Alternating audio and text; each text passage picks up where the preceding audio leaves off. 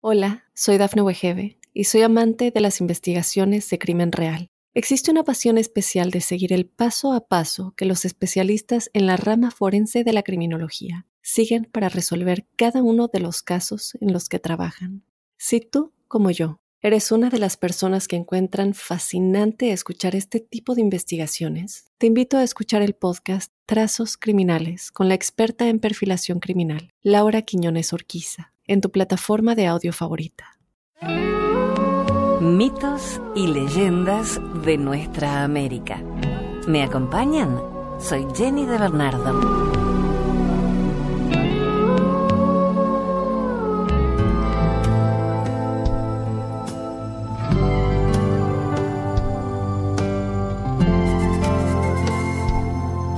Desde Costa Rica compartimos la leyenda del Irazú.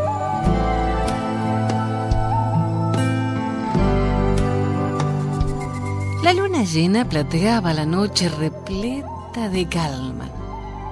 Sentada a la orilla de un perezoso riachuelo, una pareja de enamorados conversaba quedamente. Ella frágil, esbelta y dulce, hija del cacique él, ágil, alto y fuerte, renombrado cazador y temido guerrero. La luna, testigo de su cariño, conocía de sus planes, de su constancia, zozobras y amoríos. Miraban plácidamente la inmensidad del cielo con las manos entrelazadas, prometiéndose amor eterno, escuchando el bullicio silencioso de la plácida noche. Súbitamente, el silencio se interrumpió al crujir dolorosamente una rama seca que se quebraba. El guerrero de un salto se puso en pie con el filoso puñal desenfundado. Pero el inquietante ruido no se repitió más. La armoniosa calma continuó. Una suave brisa transportaba el perfume de las fragantes flores silvestres.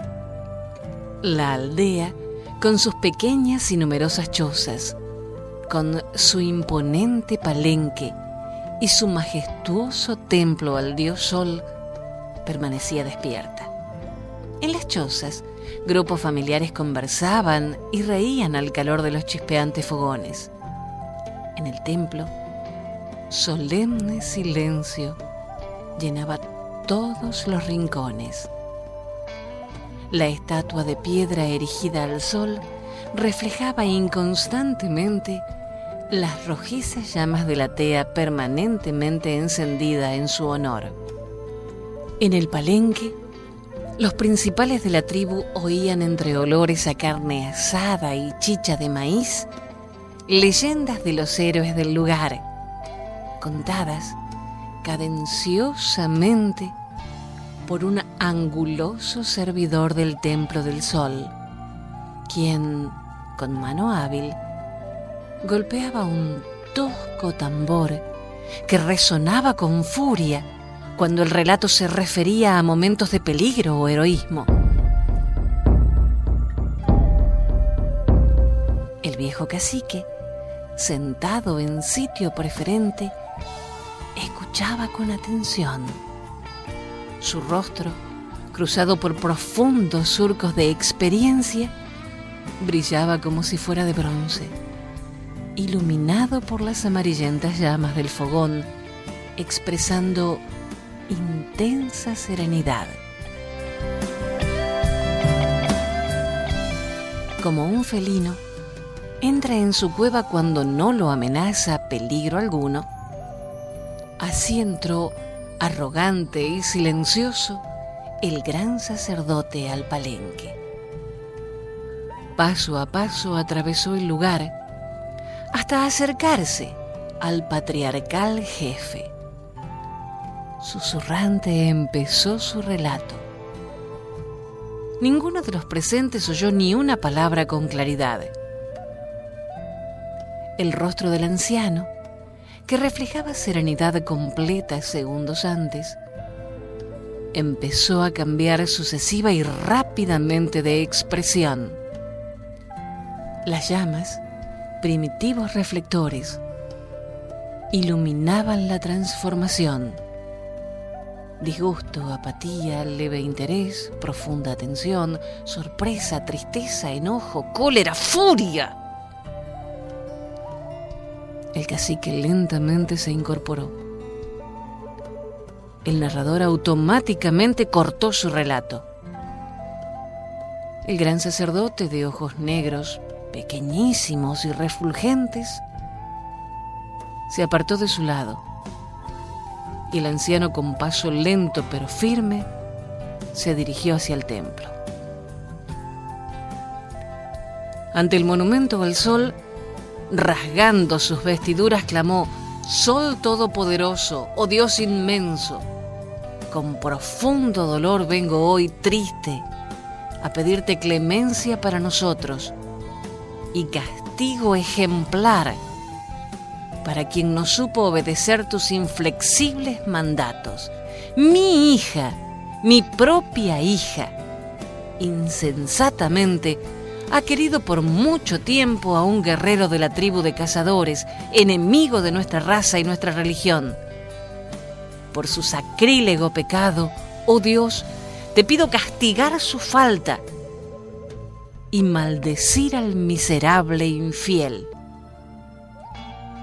Quejumbroso, el cacique continuó suplicando, primero con voz sonora y fuerte, luego con gritos poderosos, ensordecedores. La calma de la aldea fue desalojada por los retumbantes gritos del viejo, que pedía al sol Dios ejemplar castigo, que fue selección eterna para los pecadores irreflexivos y desenfrenados. El Dios le oyó. Con mano omnipotente, tomó a la dulce y enamorada muchacha y con furia le incrustó en el azul del cielo, en el azul intenso, en el azul profundo, convirtiéndose en suave, blanca y vaporosa nube que engalanó por primera vez el cielo de Costa Rica. El dios vengativo no tocó al bravo guerrero viril y valiente. Murió de soledad, jurando luchar eternamente por alcanzar a su amada. Como era tradicional, el intrépido guerrero fue enterrado en la llanura con los ritos y ceremonias dignos de sus méritos y rangos. Sus amigos abandonaron pronto el lugar dejando en la tumba el cuerpo yerto, guardián del juramento eterno. Esa misma noche la tumba quebró la monotonía de la llanura, empezando a crecer. Con esfuerzo titánico creció convirtiéndose en un túmulo. Lentamente, de túmulo en duna, despaciosamente de duna en loma de loma en montaña, de montaña en el imponente Irazú. Irazú, centinela gallardo de aquella llanura. El juramento estaba cumplido. En las mañanas frías, la nube blanca, vaporosa y femenina, cariñosamente envuelve al gigantesco Irazú, guerrero viril, disfrutando eternamente de su amor, el cual ni el omnipotente Dios del viejo cacique logró romper.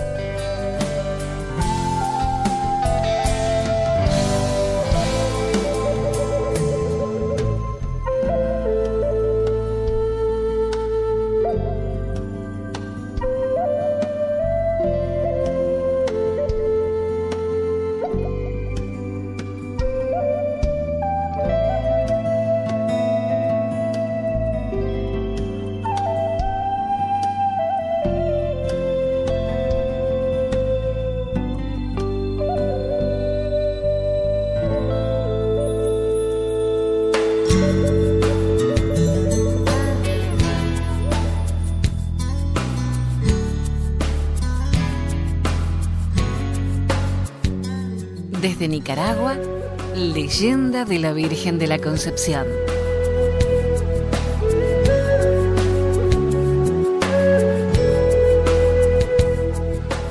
Vamos a referir el origen que se atribuye a la imagen de la Virgen de Concepción, que año a año despierta tanta devoción entre los granadinos.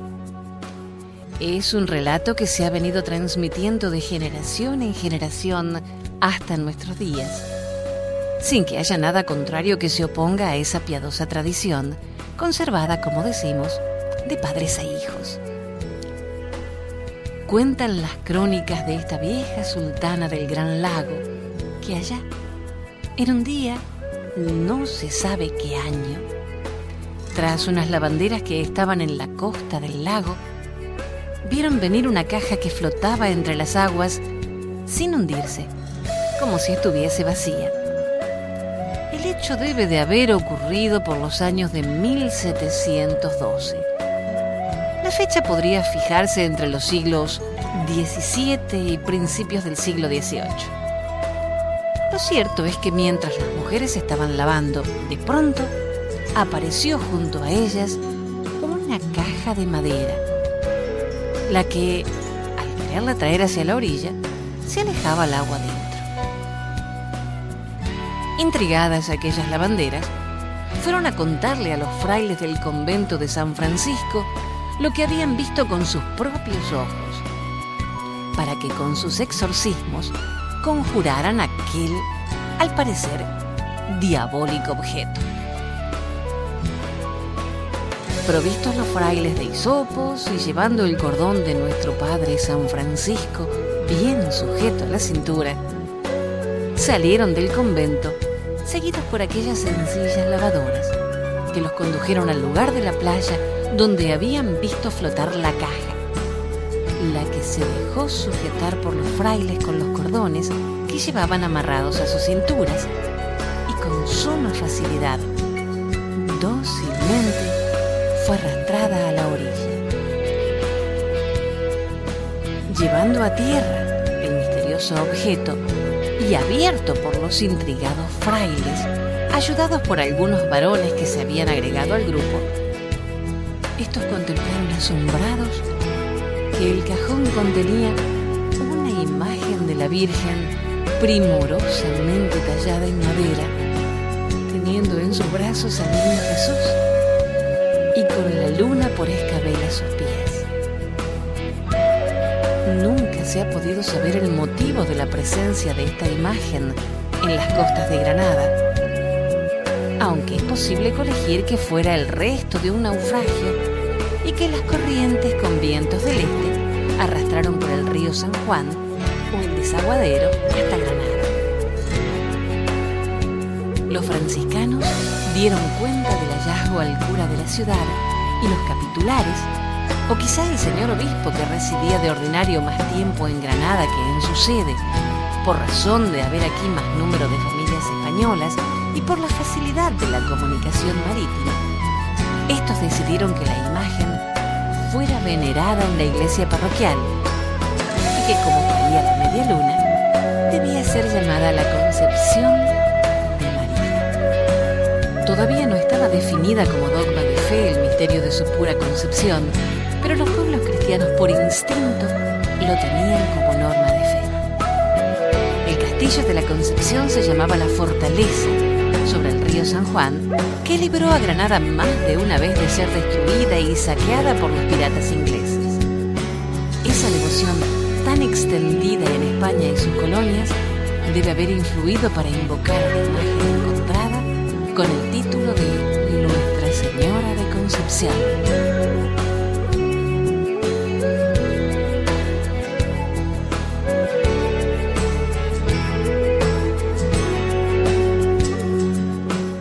Causac es un grupo musical ecuatoriano de familia, papá, hijos y parientes, que a través de la música acompañan estos mitos y leyendas. Causac quiere decir vida, existencia, constancia, perseverancia, persistencia. Por eso le agradecemos que sean ellos quienes pongan el marco musical de estos relatos. Hacemos una breve pausa y enseguida continuamos. Soy Jenny de Bernardo.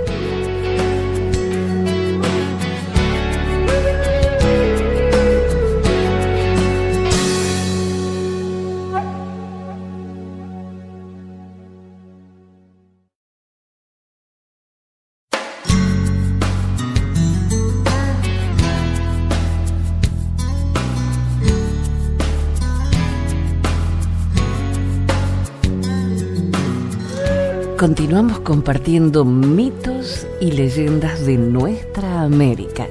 Soy Jenny de Bernardo. Nos acompaña en la música el grupo ecuatoriano Causac.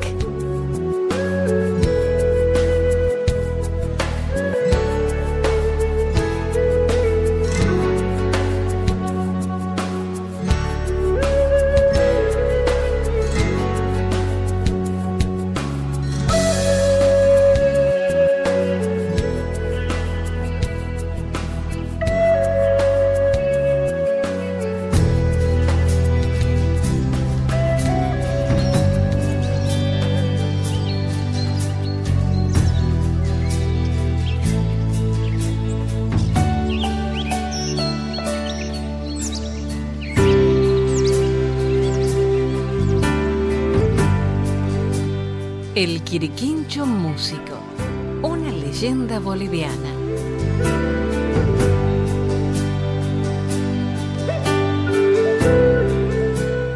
Aquel Quiriquincho viejo, nacido en un arenal de Oruro, acostumbraba a pasarse horas y horas echado junto a una grieta de la peña, donde el viento cantaba eternamente el animalito tenía una afición musical innegable.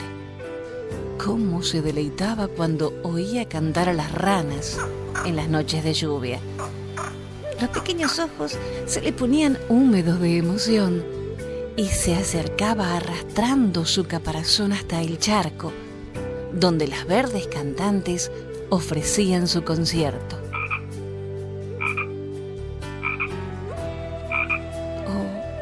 Si yo pudiera cantar así, sería el animal más feliz del altiplano, exclamaba el quiriquincho mientras las escuchaba extasiado.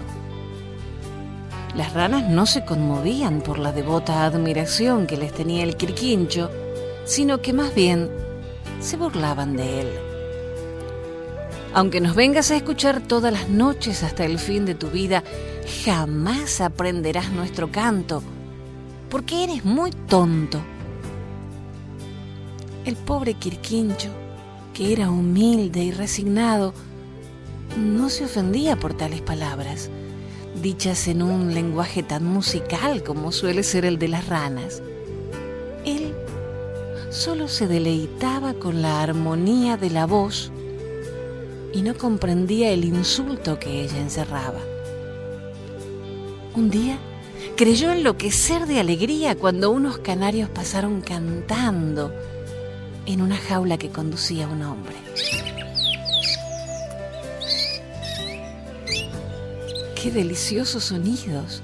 Aquellos pajaritos amarillos y luminosos, como caídos del sol, lo conmovieron hasta lo más hondo. Sin que el jaulero se diera cuenta, lo siguió arrastrándose por la arena durante leguas y leguas.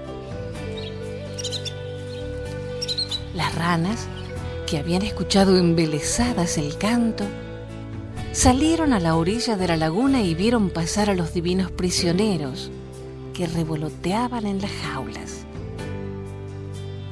Esos cantores son de nuestra familia, pues los canarios son solo sapos con alas, dijeron las muy vanidosas, y agregaron, pero nosotras cantamos mucho mejor. Y reanudaron su canto interrumpido. esperen, dijo una de ellas. Miren el tonto del criquincho. Se va tras las jaulas. Ahora pensará aprender a trinar como un canario. El quequincho siguió corriendo y corriendo tras el hombre de las jaulas hasta que las patitas se le iban acabando de tanto rasparlas en la arena. ¡Qué desgracia! No puedo caminar más y los músicos se van. Allí se quedó, tirado, hasta que el último trino mágico se perdió a lo lejos. Ya era de noche cuando regresaba a su casa. Y al pasar cerca de la choza de Sebastián Mamani, el hechicero, tuvo la idea de visitarlo para hacerle un extraño pedido. Compadre, tú que todo lo puedes, enséñame a cantar como los canarios, le dijo llorando. Cualquier persona que no fuera el hechicero se hubiese reído a carcajadas del quirquincho. Pero Sebastián Mamani puso cara seria y repuso, yo puedo enseñarte a cantar mejor que los canarios, que las ranas y que los grillos. Pero tienes que pagar la enseñanza con tu vida. Acepto todo, pero enséñame a cantar. Convenido. Cantarás desde mañana, pero esta noche perderás la vida. ¿Cómo? ¿Cantaré después de muerto? Así es. Al día siguiente el Quirquincho amaneció cantando con voz maravillosa en las manos del mago.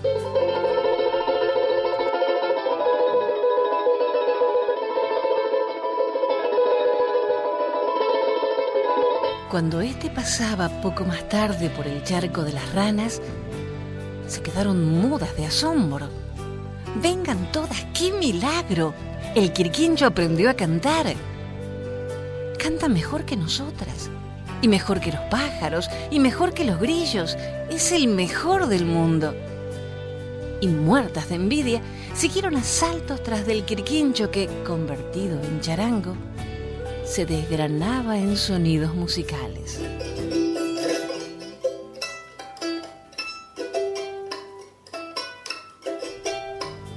Lo que ellas ignoraban era que nuestro pobre amigo, como todo gran artista, había dado la vida por el arte.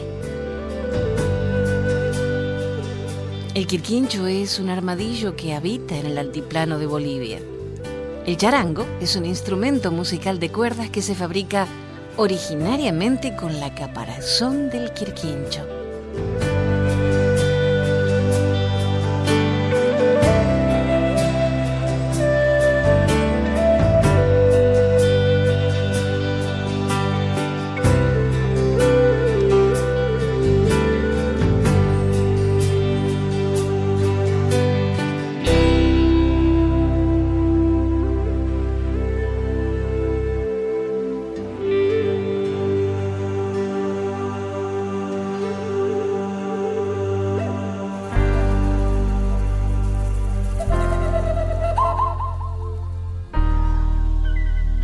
El Yarabí, una leyenda salteña.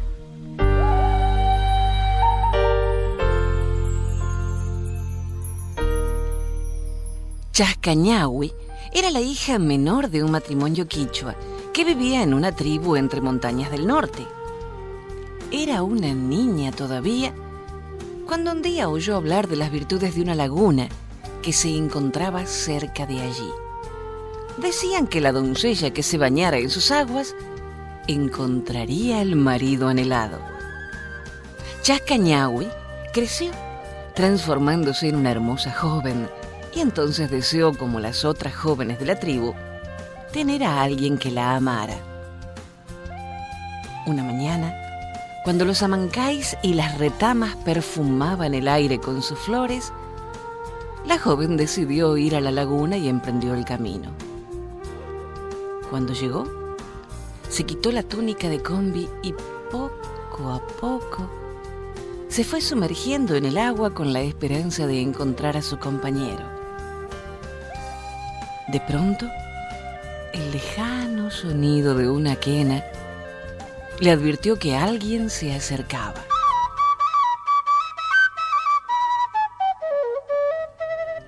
Salió de la laguna se puso su túnica ciñéndola a su cintura con una faja de vivos colores.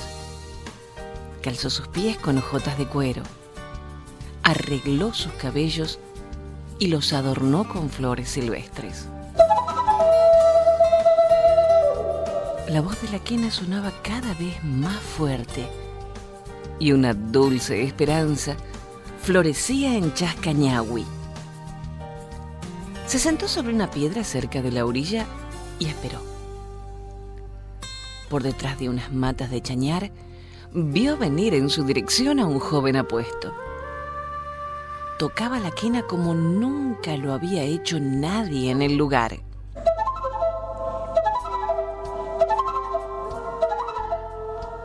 Su música llegaba a los oídos de Chascañahui como un suave canto de amor. Al verse, inclinaron sus rostros sonrientes en ademán de saludo, y Airi, que así se llamaba el muchacho, quedó prendado de la joven. Desde ese momento se vieron repetidas veces, hasta que Airi, seguro del profundo cariño que sentía por Chascañahui, le pidió que fuera su esposa. Poco tiempo después se casaron y comenzaron a vivir felices en una cabaña próxima a un bosque. Un día, el sol se ocultaba detrás de los cerros y regresaban los dos de una visita a la laguna. Inesperadamente, se les interpuso en el camino un jefe español acompañado de sus soldados pertenecían a las huestes de españoles que habían despojado a los incas de sus tierras. El jefe español, impresionado por la belleza de Chascañahui, la obligó a seguirlo. Inútiles fueron los esfuerzos de Airi para que no se la llevaran, pero los soldados azotaron al muchacho hasta dejarlo desvanecido. Cuando despertó, Comenzó a buscarla sin tener en cuenta distancias ni peligros, pero jamás la encontró. Desesperado optó por ir a la laguna. Allí pasaba las horas y los días tocando su quena. Cada nota iba reviviendo todo lo que había sucedido desde el momento en que vio por primera vez a la joven poco a poco, el canto de la quena se fue haciendo más triste, hasta fijarse en una única melodía que reflejaba todo el dolor de su alma. Su vida se fue apagando, pero su quena solo se cayó cuando dio el último suspiro. Mucho tiempo después, un joven indio encontró la quena cuando se dispuso a tocarla, del instrumento solo brotaba aquella triste melodía que creara aire antes de morir. Al escucharla, en la tribu todos recordaron a las parejas. Dos amantes palomitas penan, suspiran y lloran. Y en viejos árboles moran a solas con su dolor Así nació el yarabí.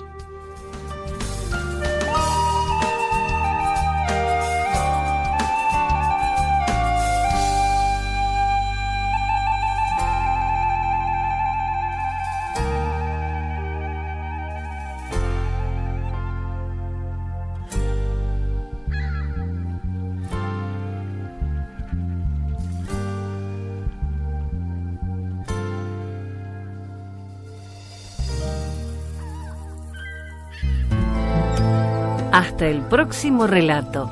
Soy Jenny de Bernardo. Hola, soy Dafne Wegebe y soy amante de las investigaciones de crimen real. Existe una pasión especial de seguir el paso a paso que los especialistas en la rama forense de la criminología siguen para resolver cada uno de los casos en los que trabajan.